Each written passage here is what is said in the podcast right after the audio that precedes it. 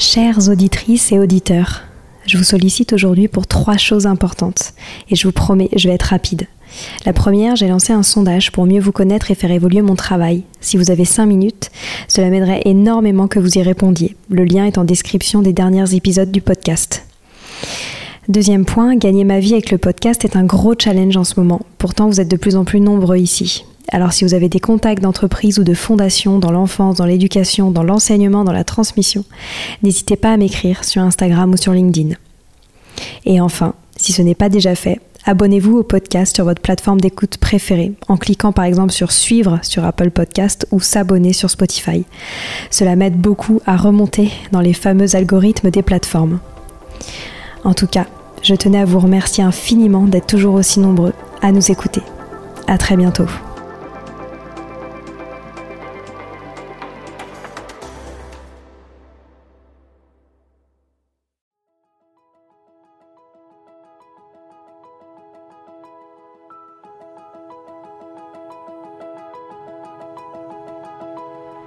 Bonjour à tous, ici Stéphanie et Sylvie Descleb pour un nouvel épisode du podcast Les adultes de demain. Les adultes de demain, c'est un échange autour de l'éducation et la parentalité entre d'un côté une mère, Sylvie, entrepreneuse depuis plus de 30 ans dans l'éducation, directrice d'école Montessori, créatrice d'un organisme de formation et auteur dans l'éducation, et sa fille, c'est moi, Stéphanie. Toutes les semaines, nous invitons des experts, des personnalités remarquables ou de simples passionnés qui partagent avec nous la même envie d'offrir le meilleur aux enfants. Car comme le disait si bien Maria Montessori, l'enfant est l'avenir de l'homme. Et nous souhaitons donc vous donner des pistes de réflexion et de potentielles réponses pour offrir aux enfants le plus bel avenir. Alors si vous êtes jeunes adultes, parents, futurs parents, grands-parents, professeurs ou simples passionnés de l'éducation, ce podcast est fait pour vous. Pour suivre toute notre actualité ou échanger avec nous, n'oubliez pas de nous suivre sur notre compte Instagram Les Adultes de Demain ou sur notre blog lesadultesdedemain.com.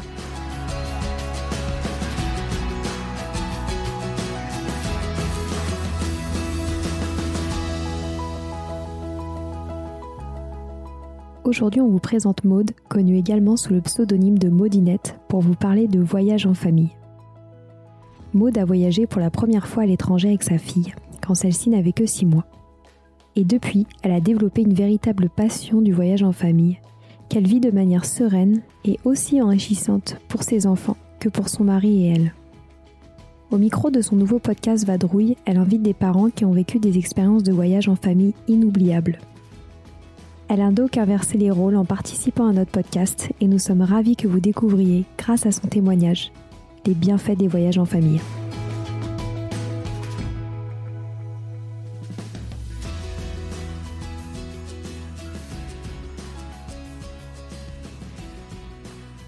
Bonjour Maude, nous sommes très fiers que tu fasses partie des invités de notre podcast. On te suit assidûment sur les réseaux sociaux via ton compte Instagram Maudinette. Mais si on échange avec toi aujourd'hui, c'est pour parler d'un autre projet. Il s'appelle Vadrouille et il s'agit d'un podcast pour donner envie aux parents de voyager avec leurs enfants. Exactement. Et ben bonjour à vous deux et merci euh, de me recevoir en tout cas sur votre podcast.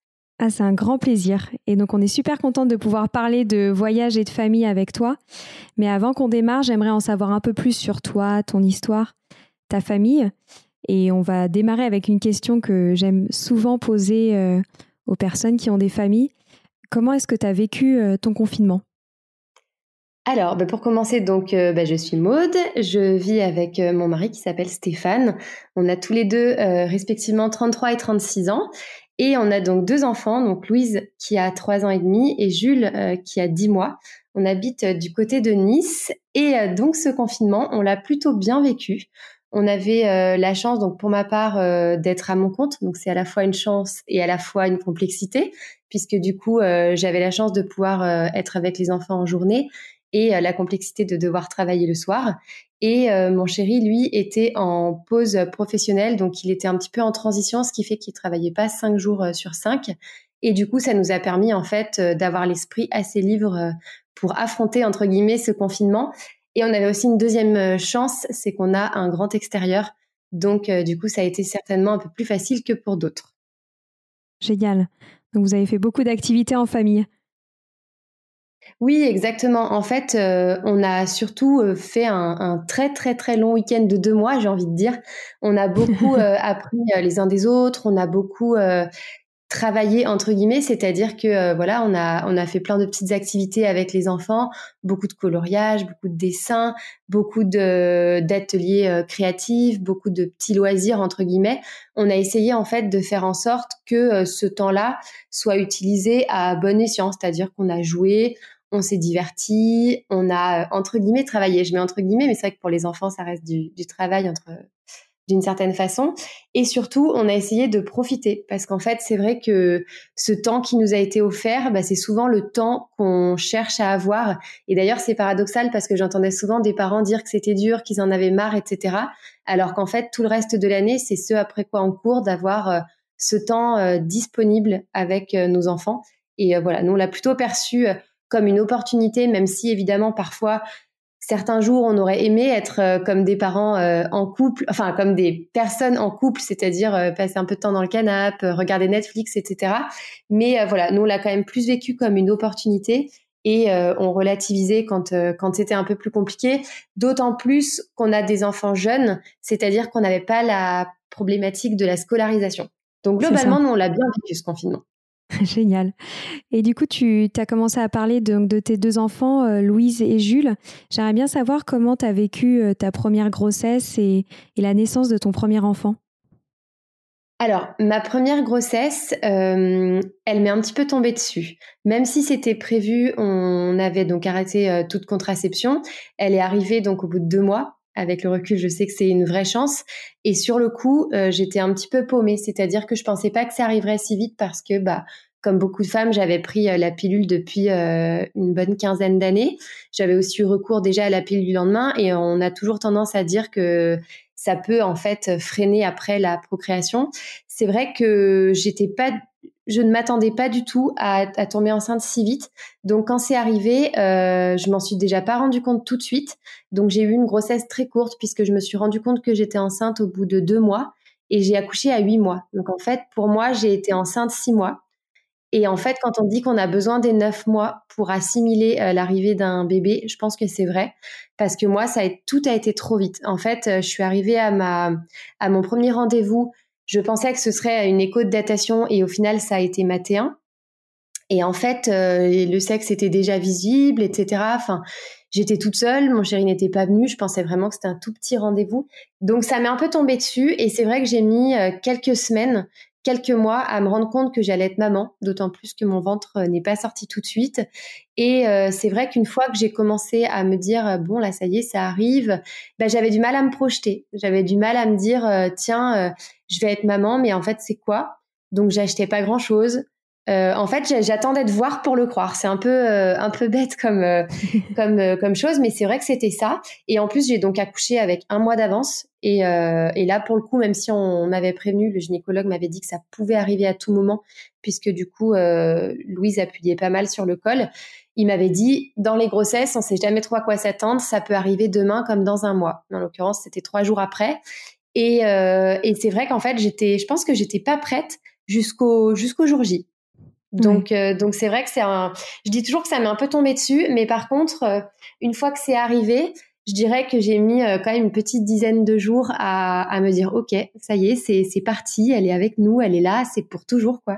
Et, et, par contre après, ça a été une une, une très grosse vague d'amour et j'ai très vite compris mon rôle et j'ai très vite, je me suis très vite intéressée en fait à la à la maternité, au postpartum, à l'éducation et, euh, et j'avais des idées quand même très précises de ce que je voulais et de ce que je voulais pas.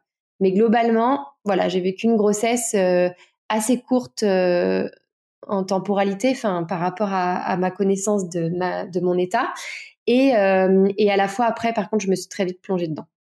Et justement, en termes d'éducation, qu'est-ce que tu avais comme idée en tête?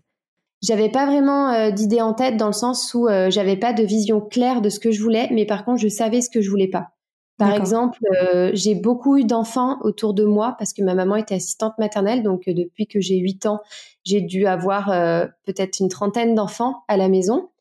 Et c'est vrai que je, je, voyais très bien les, les, différences entre les enfants qui avaient une éducation qui me convenaient, entre guillemets, que j'estimais être bonnes, et entre ceux qui avaient une éducation qui me semblait euh, pas dans l'intérêt de l'enfant. Donc c'est vrai que, que je m'étais toujours dit certaines choses euh, au niveau, euh, au niveau de l'éducation, comme par exemple déjà le, respect de son enfant, le respect de ses choix. Ça pour moi c'était très important.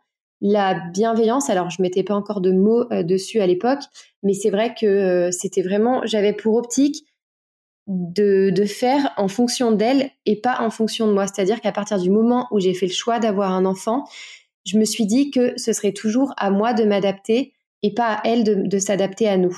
Parce que du coup, c'était c'était ma vision de la chose.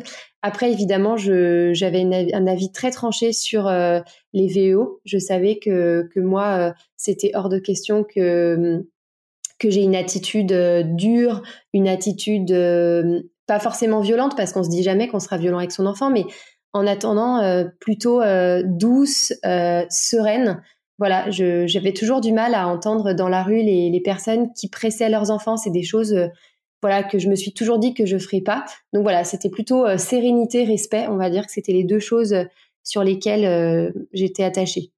Et très à l'écoute de tes enfants. Oui, exactement. Mais c'est encore le cas aujourd'hui. Je pense que ce sera jusqu'à leur vie d'adulte et sûrement même au-delà. Je ne sais pas comment ça se passe après avec des, enfants qui sont adultes.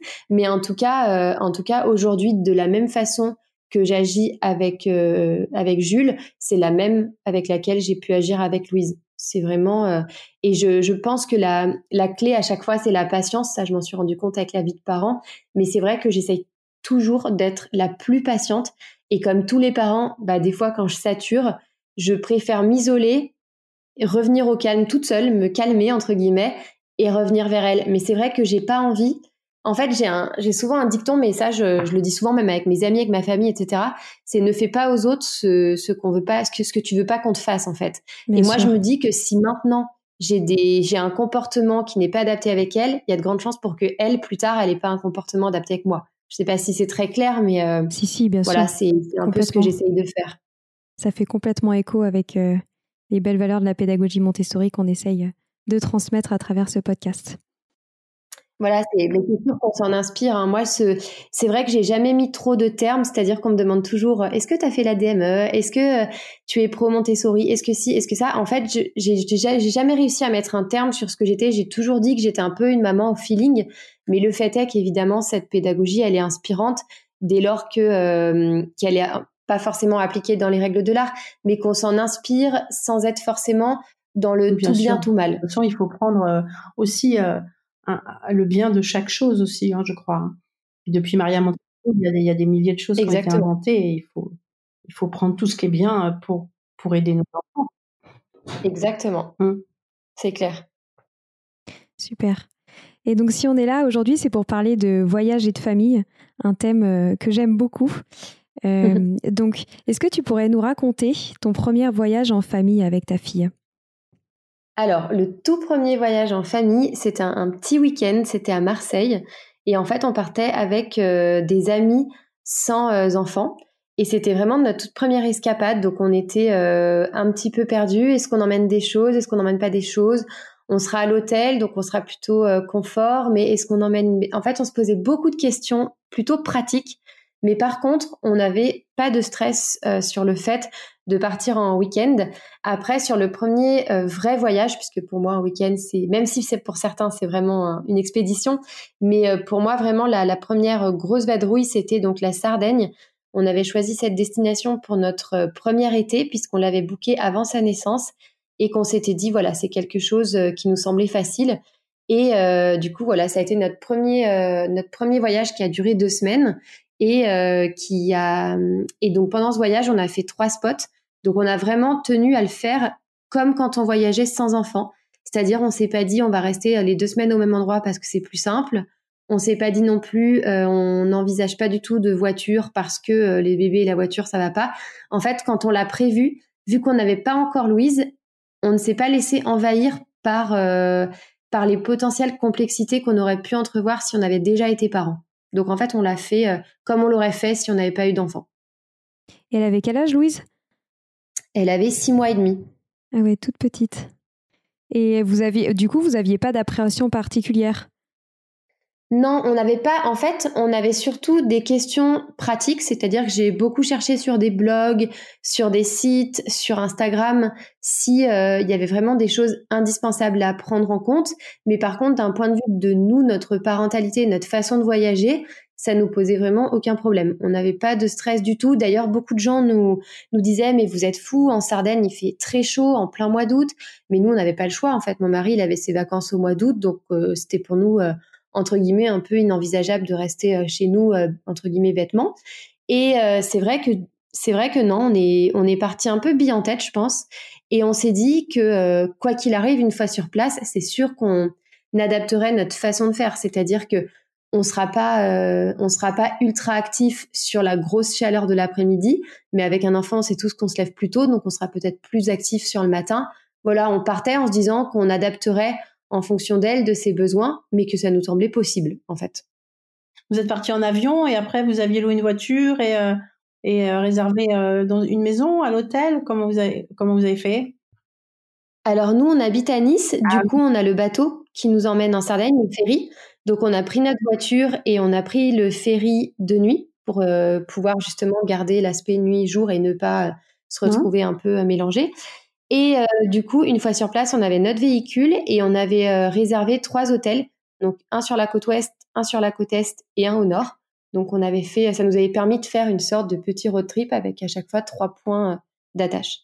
Et moi, j'ai remarqué souvent quand je voyageais avec les, quoi, les premiers, parce qu'après, c'est plus facile, mais on, on, emmène toujours beaucoup trop de, beaucoup trop de choses, en fait. Et vous, vous êtes partis les deux Ouais, c'est vrai. Est-ce que c'est eh ben, eh ben, en fait, on était un petit peu pareil. Et je suis d'accord que pour le, premier versus euh, tous les autres entre guillemets, euh, on est on est beaucoup plus prévoyant, mais parce qu'en fait, c'est bête, mais on, on comment dire, on a acquis de l'expérience avec le temps. Donc c'est sûr que la première fois, on préfère ne manquer de rien plutôt euh, que d'avoir des choses qui manquent parce que c'est le meilleur moyen de se stresser une fois sur le lieu de vacances. Après, le fait de, de partir en voiture sur le bateau, c'était vachement facile parce que du coup, on avait tout dans notre voiture. Mais effectivement, une fois sur place, on s'est bien rendu compte que la moitié des choses auraient pu être évitées. Ça, c'est une certitude. On est parti euh, avec la petite baignoire. Alors ça, pour le coup, ça a servi. Exactement. Voilà, pour le coup, ça avait servi parce qu'on avait pris des hôtels euh, un petit peu au dernier moment, par contre, à l'inverse. Euh, à l'inverse du trajet. Mais euh, on avait beaucoup d'hôtels en fait qui avaient de, de, vieilles euh, douches, pas de baignoire, etc. Et là, on s'est dit bon, on va galérer, quitte à être en voiture, on la prend. Mais par contre, le voyage suivant, clairement, on l'a pas prise parce qu'effectivement, dès lors qu'on a une baignoire, on peut largement se doucher avec son enfant et en fait, même avec une douche.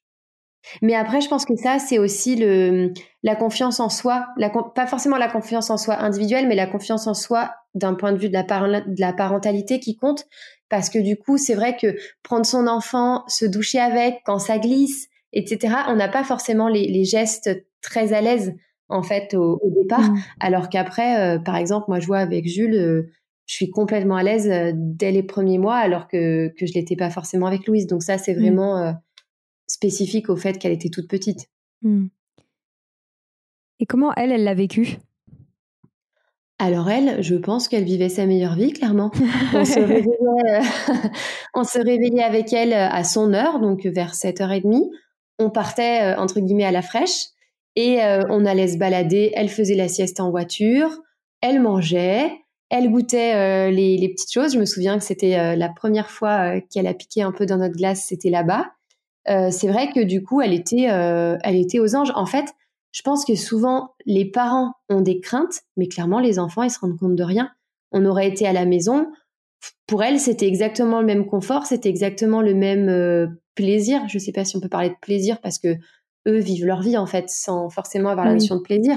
Mais par contre, on, gardait en fait les mêmes habitudes, c'est-à-dire qu'elle mangeait ses repas, on avait emmené quelques jeux donc on jouait avec elle, et puis elle découvrait d'autres choses. Elle découvrait le sable, elle découvrait l'eau de mer, elle découvrait euh, sûrement des odeurs, même si évidemment elle parlait pas.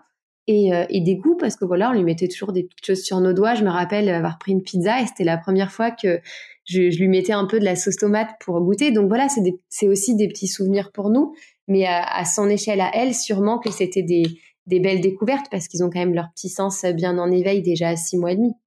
Bien sûr. Et est-ce que vous avez vécu des événements que vous n'aviez pas du tout anticipés sur place? Alors, pas vraiment en Sardaigne. Alors, juste après, par contre, on est parti à New York. On est parti euh, fin octobre à New York, donc elle avait à peu près neuf mois et demi. Et effectivement, ce qu'on n'avait pas du tout prévu, par exemple, c'était qu'on n'aurait pas de petits bassinets dans l'avion. On s'était dit qu'on nous mettrait à dispo un berceau. Et en fait, une fois arrivé, ben, on nous a dit, bah non, parce qu'en fait, c'est les moins de huit mois qui sont prioritaires. Et vu qu'il y en a dans l'avion, vous en avez pas. Donc c'est vrai que des fois, en fait, moi, c'est vrai que j'ai toujours tendance à bien préparer mes voyages, encore plus depuis qu'on a des enfants, parce que je sais que sur place, on a moins le temps de passer son temps dans le guide, sur les sites, etc. Donc on le prépare bien à l'avance. C'est pour moi la, la, clé de profiter sur place et de pas avoir à chercher ce qu'on va faire. Et c'est vrai que quand on a des enfants, quand il y a un imprévu ou quand il y a une chose qui se passe pas comme on l'avait imaginé, en général, on a toujours un petit laps de temps où on est un peu désemparé, mais quand même, globalement, on, rebondit assez vite. C'est vrai que moi, en tout cas, je suis pas euh, du tout une personne stressée. Ça ne m'arrive pas du tout. J'ai jamais de stress. Mon chéri, il est un petit peu plus. Et du coup, c'est vrai que typiquement, il a eu tendance peut-être à râler un petit peu ou à se dire, mais mince, comment on va faire? Alors que non, moi je me dis, bon écoute, euh, c'est 6 heures, 7 heures de vol, on va bien s'en sortir, on la met sur nos joues, etc. Et finalement, des places se sont libérées derrière nous, des gens ont accepté de se déplacer, et voilà. En mmh. fait, en fait, oui, il y aura toujours des obstacles, parce que euh, dans la vie globalement il y a toujours des obstacles même chez soi. Même quand on va euh, faire des boutiques parce qu'on a envie de faire des achats pour ses enfants il y aura toujours un obstacle ou à un moment donné quelque chose qui ira pas. Mais si on ne fait pas au cas où des choses n'iront pas ben en fait on fait plus rien concrètement. Et puis aussi euh, je trouve que c'est ce qui rend énormément les enfants adaptables. Je veux dire nous on, on est ah adaptable, mais en conséquence, l'enfant est, beaucoup plus adaptable du fait de voyager. Parce que regardez là, il y a des enfants, ils n'auraient pas leur petit lit comme ci, comme ça, bah ils peuvent pas dormir, alors que elle, et eh ben voilà, elle s'est endormie sur les genoux comme ci, comme ça. Et je trouve que ça, c'est important euh, de rendre les, enfants adaptables des tout petits, parce que c'est une grande force que qu'on leur offre. C'est une énorme force, et en fait, il faut comprendre aussi qu'elle est que souvent on parle du caractère des enfants. On dit oui, mais l'enfant, hein, moi j'ai entendu ça très souvent, oui, mais bon, ta fille, elle a bon caractère. Mais en fait, je pense que c'est nous qui contribuons au caractère de nos enfants. Même si au départ, il y a des gènes, il y a plein de choses qui font que l'enfant va être plutôt doux ou plutôt euh, tonique, etc. Mais quand même, sur la, faculté de s'adapter à des situations, je pense quand même que c'est nous qui sommes responsables de ça. Et clairement, aujourd'hui, quand on nous dit ouais mais Louise c'est génial, tu peux l'emmener n'importe où, euh, elle va dormir. Euh, si elle a un lit parapluie, même encore à 4 ans, eh ben elle va dormir dans le lit parapluie. Puis s'il y en a pas, bah tu lui mets un matelas par terre, elle dort. Ou au pire, tu fais cododo, elle dort encore. Mais en fait, oui, parce que euh, on l'a toujours emmenée partout et on l'a toujours, on l'a toujours en fait incluse dans notre vie. C'est-à-dire qu'au début, on nous disait toujours, mais vous l'emmenez au resto? Bah oui, en fait, on l'emmène au resto. Alors oui, pour nous, des fois, c'est un peu plus sport, mais en fait, il y a d'autres fois où elle fait que dormir. Donc c'est vrai que c'est vrai que pour moi, c'est nous qui sommes à l'origine de cette capacité d'adaptation, et après, l'enfant prend le relais et lui devient adaptable aux situations. Et puis beaucoup moins stressée parce qu'elle sait affronter plein de situations différentes. Si elle a besoin de dormir au restaurant, c'est, il y en a, ils peuvent dormir que dans leur lit, que dans leur chambre. Donc en fait, ça fait des enfants qui, qui, ont, qui ont beaucoup moins de stress finalement, alors que parfois on dit ah vous les faites voyager, vous leur faites faire beaucoup de choses, c'est pas apaisant, nanana, mais au contraire quoi, vous, leur permettez de vivre euh, sans stress parce qu'ils sait que quoi qu'il arrive, elle, va elle va s'adapter. Et elle dormira et elle mangera et elle sera heureuse de sa vie. Et d'ailleurs, c'est vrai, j'entends là sur l'alimentation, c'est vrai que, que ça aussi c'est important. On me dit toujours que Louise mange de tout, qu'elle aime tout, mais c'est vrai qu'on lui a aussi toujours fait goûter de tout. Par exemple, quand on allait euh, à New York, et ben je me rappelle, on lui a fait goûter le, euh, le, des petits bouts de saucisse, du hot dog. C'est bête. On pourrait se dire oui, mais c'est de la malbouffe, etc. Mais en fait, non, parce que dans la vie, on sera exposé à tout et que justement, c'est bon de goûter à tout et de savoir ce qui est occasionnel de ce qui est quotidien. Et effectivement, dans tous nos voyages, elle a, elle a toujours goûté à tout. Je me rappelle en Martinique, elle a goûté les acras de morue. Elle avait deux ans à New York, on lui a fait goûter euh, le sirop d'érable, on lui a fait goûter le fameux hot dog. On a fait euh, beaucoup de destinations à Copenhague, on lui a aussi fait goûter euh, la cannelle, des choses comme ça. Enfin, vraiment, c'est c'est en fait une ouverture d'esprit globale. C'est pas uniquement par le jeu que les enfants se développent, mais c'est aussi par tout ce qui les entoure finalement. Et c'est vrai que c'est bien d'activer un peu tous les sens. Et en voyage, clairement, là, c'est là, c'est le mieux. Moi, je trouve que c'est le moment où il y a vraiment le plus de sens en éveil. Mmh. Et d'ailleurs, est-ce que tu peux revenir sur les raisons pour lesquelles euh, tu as décidé de lancer ce podcast pour mettre en avant les voyages en famille? Alors en fait, c'est pas du tout quelque chose euh, que j'avais réfléchi ou quoi que ce soit, mais c'est vrai que depuis trois ans et demi qu'on voyage avec Louise, j'ai quand même énormément de questions. Donc j'ai un blog et euh, c'est vrai que j'aime beaucoup écrire sur le sujet du voyage en famille, donner des conseils, etc. Et malgré ça, en fait, je me trouvais un petit peu limitée parce que ce que j'apporte finalement, c'est uniquement ma propre expérience, ma propre vision de la chose. Et souvent, que ce soit des amis, de la famille ou des abonnés, on me dira oui, mais ta fille, elle est bien, ta fille, elle est facile, ta fille, elle mange de tout, etc. Moi, j'avais envie de montrer qu'en fait, il y a plein d'autres familles qui voyagent.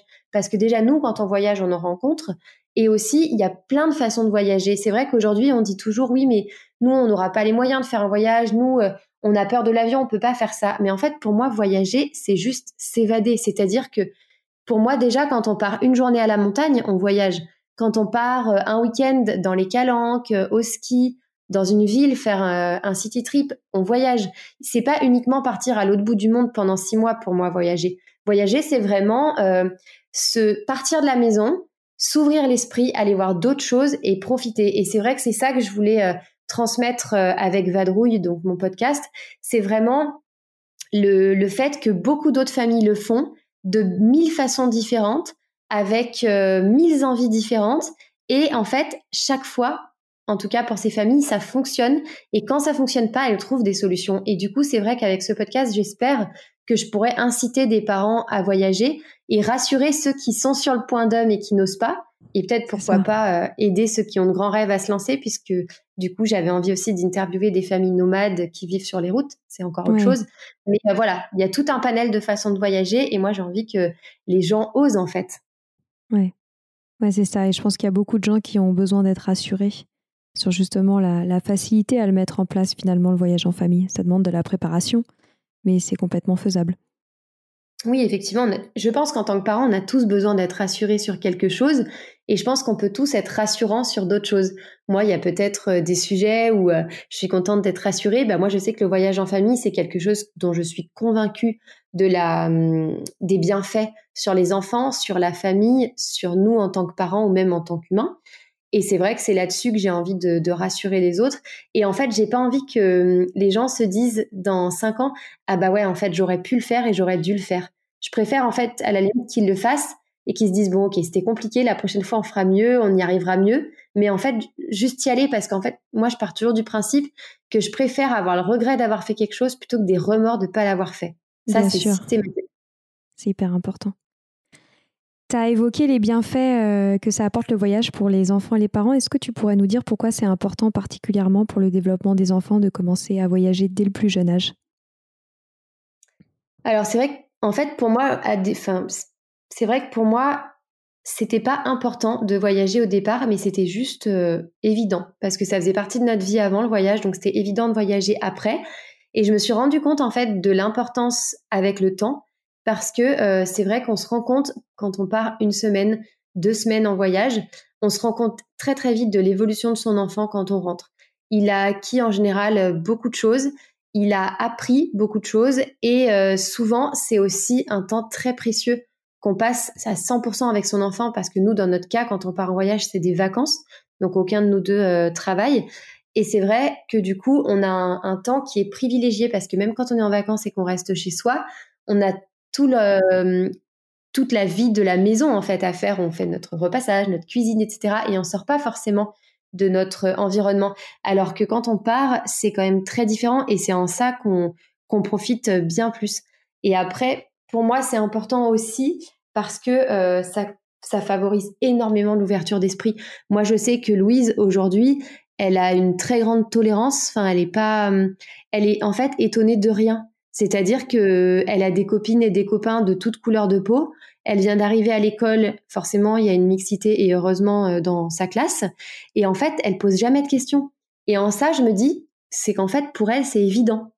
Et c'est pareil pour les langues. Par exemple, euh, quand elle entend quelqu'un parler en anglais ou en espagnol ou quoi, elle va juste se dire qu'elle comprend pas, mais elle va pas se dire qu'il est différent. Et en fait, je trouve que le voyage, c'est mais euh, vraiment une opportunité énorme de pouvoir apprendre ça à son enfant, la tolérance. Et je trouve qu'en plus dans notre pays, on en a tellement besoin que, euh, que voilà, pour moi, c'est un des premiers bienfaits. C'est vraiment euh, d'acquérir la tolérance, le respect et l'ouverture d'esprit. C'est les trois mmh. choses que je préfère en voyage. Oui. Tu parlais aussi notamment euh, du développement du vocabulaire.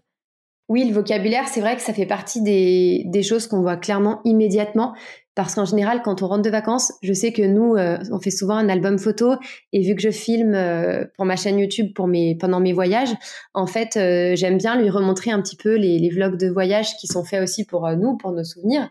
Et c'est vrai qu'on se rend compte souvent qu'elle a retenu énormément de mots appris sur place. Je repense à, la Martinique, où par exemple, euh, elle a appris euh, plein de mots là-bas, les tortues, les acras de morue. Euh, elle a appris vraiment beaucoup de mots en fait qu'elle connaissait pas avant le voyage et dont elle se souvenait après.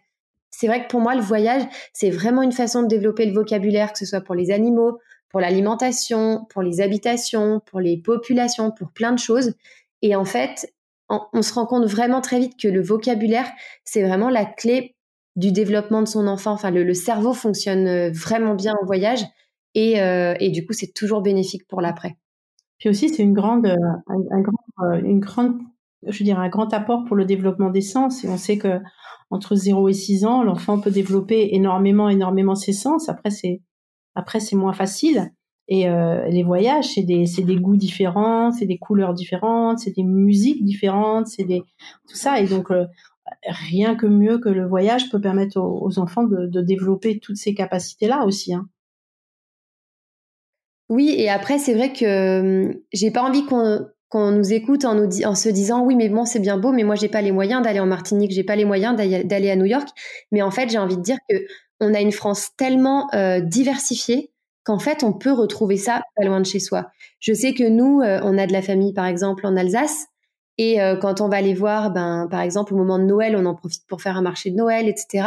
Et rien que là, c'est hyper enrichissant parce que ben, il y a des mots complètement différents, il y a des odeurs particulières à Noël, au marché de Noël, il y a des chansons, comme vous disiez, des musiques, des choses comme ça. Et pour moi, en fait, je trouve que euh, on peut retrouver ça largement pas loin de chez soi. Bien peu importe où on habite en France, je pense qu'on peut bah, retrouver bien sûr, que ce soit l'Alsace, euh, après euh, le centre de la France, toutes les régions sont, sont, très très différentes, la Bretagne et tout ça, on peut. Bien sûr, les, les, volcans dans le centre de la France, c'est hyper enrichissant de les emmener, l'océan, on a vraiment une belle diversité, donc c'est sûr que c'est sûr qu'on peut retrouver ça. Et moi, c'est vrai que avant, avant de d'inciter à faire de gros voyages, déjà j'inciterais à faire des petits voyages, puisque du coup, autant y aller progressivement si on a des craintes et euh, se rassurer déjà avec des voyages près de chez soi, puis un petit peu plus loin et un petit peu plus différents, etc. Même parfois, hein, rien que passer euh, une nuit sous la tente dans la forêt à côté de chez soi, c'est énorme. Hein. C'est déjà un voyage. Hein. Exactement. Et on découvre des choses extraordinaires aussi. C'est rien que tu disais tout à l'heure, le fait de partir, quoi. Ailleurs. Exactement. Le fait de, de, sortir de son environnement du mmh, mmh. quotidien. D'ailleurs, comment vous avez géré pour euh, les voyages long courriers, par exemple le décalage horaire, euh, tout ça, ça, je pense que c'est le genre de voyage qui doivent nécessiter le, la part la plus importante d'organisation Alors, en fait, j'aurais toujours tendance à dire que ça a dépendu euh, de l'âge. En fait, quand on a fait le premier voyage long courrier, c'était donc New York à 9 mois et demi. Et finalement, elle s'est, en fait, elle s'est pas vraiment recalée sur le, le fuseau new-yorkais. Mais en fait, c'est pas très grave parce que c'est un âge où, quoi qu'il arrive, elle mange plusieurs repas dans la journée. Elle dort pas mal dans la journée. Enfin, c'était toujours le, cas de Louise. Donc, en fait, peu importe, même si elle se réveillait très tôt, on lui donnait son biberon euh, à 4 ou 5 heures au lieu des 6-7 heures à la maison.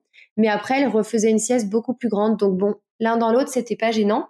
Et par contre, quand on est parti en Martinique, elle a quand même eu euh, quelques jours pour se recaler, je dirais 3-4.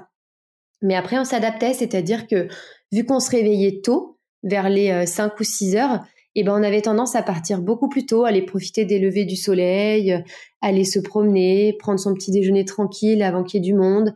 Et puis, et puis après, le reste de la journée, on vivait tranquillement. Et puis, elle s'endormait un peu plus tôt, vers 18 heures. Et plus les jours passaient, bah, elle s'endormait à 18h, 18h30, 19h, donc ça se décalait. Mais en fait, on profitait tout autant de notre journée, sauf qu'elle était un petit peu décalée. Après, euh, si, elle était, si elle était fatiguée en journée, bah, on s'adaptait. On prévoyait soit un grand trajet, comme ça elle dormait dans la voiture, soit on rentrait un petit peu, elle dormait, on repartait. Et euh, par contre, après le retour euh, en France, je trouve que c'est toujours euh, le plus complexe parce que souvent on a tendance à optimiser le temps, c'est-à-dire qu'on reste au max en vacances et on rentre limite la veille. Et forcément, les deux trois premiers jours sont un peu fatigants, mais en fait, jusqu'à quatre ans et demi, jusqu'à la moyenne section, finalement, il y a des siestes à l'école. Donc même si elle arrive un peu fatiguée le matin à l'école, et ben du coup, elle dort l'après-midi et elle se requinque en deux trois jours. Franchement, c'est des enfants. Les enfants sont vraiment plus plus flexible que nous, il récupère beaucoup plus vite que nous. Et en fait, euh, eh ben, si elle est fatiguée, c'est pas grave, elle dort quand elle peut, mais on n'est pas, évidemment, on l'amène pas à l'épuisement, mais, euh, mais en fait, on se rend compte que qu'elle est très adaptable et que le jet lag, euh, voilà, pendant deux trois jours, c'est un petit peu adapté, puis après ça roule. Hmm. Et on entend souvent voyager avec les enfants ne sont pas des vacances. Qu'est-ce que tu en penses? Et selon toi, quels sont en fait les bienfaits pour les parents de mettre en place ces voyages avec leurs enfants? Alors moi, je rajouterais un petit mot. Je dirais, voyager avec les enfants ne sont pas des vacances reposantes. Et ça, c'est vrai. Parce que c'est vrai que les, vacances, en tout cas avec des tout petits comme les nôtres, donc 0 et 3 ans, évidemment que c'est pas reposant parce que du coup, faut pas non plus mentir sur la marchandise entre guillemets, mais c'est sûr que autrefois quand on voyageait en couple et qu'on terminait notre journée de vadrouille, on rentrait. Première chose qu'on faisait, comme beaucoup, je pense qu'on se jetait sur le lit de l'hôtel, on regardait nos photos tranquille, on restait peut-être une heure, une heure et quart à glander, entre guillemets, un mot qu'on ne connaît plus, euh, à glander avant de repartir dîner, alors que là, non, c'est vrai que c'est un rythme. Quand on est réveillé, ben, en général, on se lève tout de suite, on n'a plus que soi à penser, on doit toujours préparer le sac, les affaires, etc. On rentre le soir, on refait le sac, on douche les enfants, on repart, etc. C'est sûr que c'est plus fatigant, mais en fait, il y a quelques années comme ça qui sont fatigantes. Je pense qu'après, vers 6-7 ans, les enfants sont aussi un peu plus autonomes, ils savent s'habiller tout seuls, ils savent choisir leurs vêtements, ils savent euh, préparer un minimum leur sac, etc. En tout cas, ils contribuent.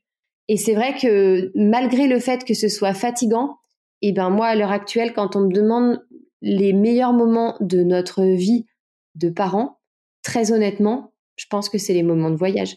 Et en fait, au-delà du fait que ce soit bien pour les parents, ce qui est bien pour les enfants, c'est que c'est du temps de qualité. C'est un temps où on a zéro perturbation. On n'a pas euh, notre voiture à prendre tout le temps pour aller faire des courses. On n'a pas la cuisine à faire. On n'a pas euh, les machines à mettre en route, etc. C'est du temps de qualité où on est avec les enfants, où on profite, où on, en fait, on se détend quand même en quelque sorte. Et finalement, en fait, moi, je trouve que le, bienfait principal pour nous, c'est qu'en fait, on vit. On n'est pas, euh, on n'est pas dans le tourbillon du quotidien, on vit, on profite. Moi, c'est en tout cas le, la seule chose que, qui me vient à l'esprit en termes de bienfaits, c'est que euh, on prend le temps de vivre. Et même si effectivement c'est fatigant, eh ben c'est pas grave, on dort et puis on dormira euh, plus tard quand ils seront grands et qu'ils nous auront quittés. Là, oui, on dormira. Mais, euh, mais pour l'instant, en tout cas, c'est comme ça. Et nous, on est, on est très content d'être fatigués quand on est en voyage. Je trouve aussi qu'on découvre, euh, les, endroits différemment avec les enfants que si on est tous deux ah adultes. Et du coup, le, voyage est totalement différent. On peut aller au même endroit euh, à deux et puis après avec les enfants. Et on a une toute autre vision euh, des choses. Et souvent plus tranquille, quoi. Souvent, quand on est deux, on, on veut voir plein de trucs et tout. Tandis que là, on fait les choses plus tranquillement, je trouve, et qu'on profite plus du voyage. Même si on est fatigué, je trouve qu'on profite plus du voyage avec les enfants. C'est totalement un autre voyage, je trouve. C'est vrai et tu fais bien de, m'y faire penser parce que c'est souvent ce que je dis. Je dis toujours que euh, quand on était en couple, on partait dans une destination pour tout faire, tout voir, alors qu'aujourd'hui, on fait moins mais mieux parce qu'on on fait tout plus lentement, on fait tout, euh, on va un petit peu plus au bout de chaque chose. Et c'est vrai que par exemple, bah, je prends l'exemple de New York parce que on y allait euh, une fois en couple, une fois euh, tous les trois avec Louise et moi j'y suis retournée une autre fois avec une amie. Et c'est vrai qu'à chaque fois j'ai fait trois New York différents. Et en fait, je pense que c'est même valable en grandissant parce qu'avec le temps, bah forcément l'enfant euh, est de plus en plus autonome et peut faire de plus en plus de choses. Et je pense que la prochaine fois euh, qu'on fera certaines destinations qu'on a déjà faites, on les verra certainement autrement. Par exemple, je sais pas, le, jour où on retourne dans les îles, ben cette fois Louise sera en âge de faire du snorkeling ou voilà, on, vivra des expériences différentes euh, de nos voyages. Mais c'est vrai qu'effectivement, on ne, voyage pas de la même façon. Mais c'est pas mieux, c'est pas moins bien, c'est juste autrement. On arrive à la fin de cette conversation déjà. Euh, j'aimerais te poser une dernière question. Imaginons qu'on soit dans un monde sans Covid. Quels seraient tes futurs projets en termes de voyage avec euh, Louise et Jules? Alors oui, c'est sûr qu'on a eu une année particulière. Nous, on avait prévu de partir au mois de juin. On était intéressés par euh, Bali et par Ibiza, qui sont deux destinations qu'on a envie de faire depuis longtemps et euh, pour le coup qui ne sont plus trop d'actualité. Mais par contre, euh, voilà, on n'a pas encore voyagé avec Jules, ce qui nous, en fait, ça nous frustre énormément parce qu'on sait que cette première année, elle est géniale parce que l'enfant est très flexible en tant que bébé. Et pour nous, c'est aussi très facile parce qu'il marche pas encore. Et euh, c'est vrai qu'on est un peu euh, déçu de ne pas avoir pu euh, vadrouiller pendant cette année-là.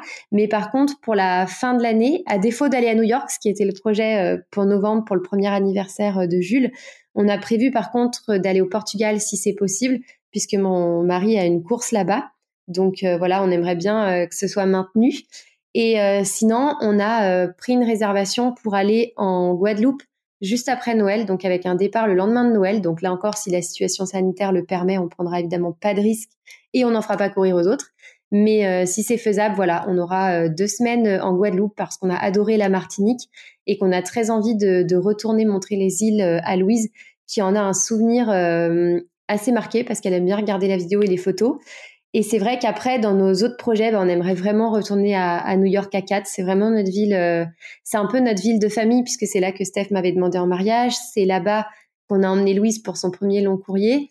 Et euh, c'est là-bas que je me suis rendu compte que j'étais enceinte de Jules. Donc c'est oh vraiment, voilà, c'est vraiment une ville, euh, pour moi, c'est très symbolique. voilà, très symbolique, remplie d'émotions. Et c'est vrai qu'on a très envie d'y aller rapidement avec Jules même si pour l'instant c'est vraiment pas possible les États-Unis. Et sinon, on a des destinations, euh, oui, qu'on aimerait bien faire euh, avec euh, les enfants. On rêverait de retourner en Asie. Et ça, pour le coup, on y allait donc en 2013 pour notre voyage de noces. On a fait quasiment un mois en Thaïlande et au Laos. Et en fait, c'est une des zones du monde qui nous fait un petit peu plus, euh, pour lequel on émet un peu plus de crainte parce qu'il y a la problématique de l'eau, parce que euh, c'est très humide, etc. Mais en fait, maintenant qu'on a pas mal voyagé, bah, on se sent prêt. Et en fait, euh, voilà, on aimerait vraiment aller en Thaïlande tous les quatre. Ce serait Génial. notre voyage, notre voyage objectif. que des beaux projets.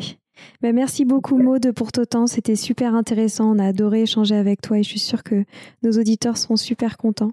Donc merci bah, encore une fois. En tout cas, je suis ravie que, vous m'ayez invité. Depuis que vous m'en avez parlé il y a quelques mois maintenant, j'ai évidemment écouté euh, quelques épisodes et, euh, et c'est vrai qu'en fait, je trouve que c'est très important de comprendre que les enfants en fait deviendront grands et, et, de comprendre en fait l'importance qu'on a dans l'éducation qu'on leur donne. Ici, on a parlé de, de, voyage parce que c'est ce, euh, c'est ce qui m'intéresse beaucoup, même si le reste m'intéresse aussi. Mais c'est vrai que voilà, c'est vraiment important de comprendre que c'est nous qui, qui avons ce pouvoir-là finalement de façonner les, les, petits bouts qui deviendront les adultes Bien quand, sûr. quand nous on sera un peu plus âgés. Et voilà, c'est des valeurs qu'il faut pas oublier. Et, euh, et si on peut contribuer à apporter un monde meilleur, je pense qu'en tout cas l'éducation c'est une des clés pour euh, pour être dans un monde euh, un peu plus apaisé, un peu plus respectueux des autres, de l'environnement et de tout euh, et de toutes les problématiques actuelles. Ça c'est sûr. On est complètement alignés. merci beaucoup. Merci, beaucoup Maude. Eh ben, merci à vous deux et très bonne continuation. Merci. merci. Voilà, c'est fini pour aujourd'hui. On espère que cet épisode vous a plu. Avant de se quitter, on a quand même besoin de vous. Si après avoir écouté cet exposé, vous ressortez avec plein d'idées pour apporter le meilleur aux enfants, n'oubliez pas de nous laisser 5 étoiles et un petit commentaire sur Apple Podcast, sur iTunes ou toute autre plateforme d'écoute de podcast. Cela nous aidera à mieux ressortir et surtout à nous motiver pour continuer cette aventure ensemble.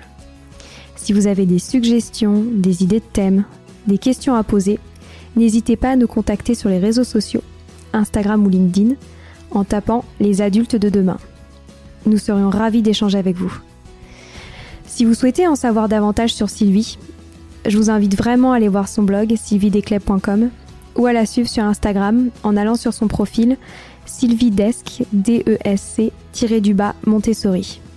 Enfin, si vous souhaitez en savoir plus sur le calendrier des prochaines formations Montessori, rendez-vous sur www.apprendre-montessori.fr. On a hâte de vous retrouver vite à très bientôt sur les adultes de demain.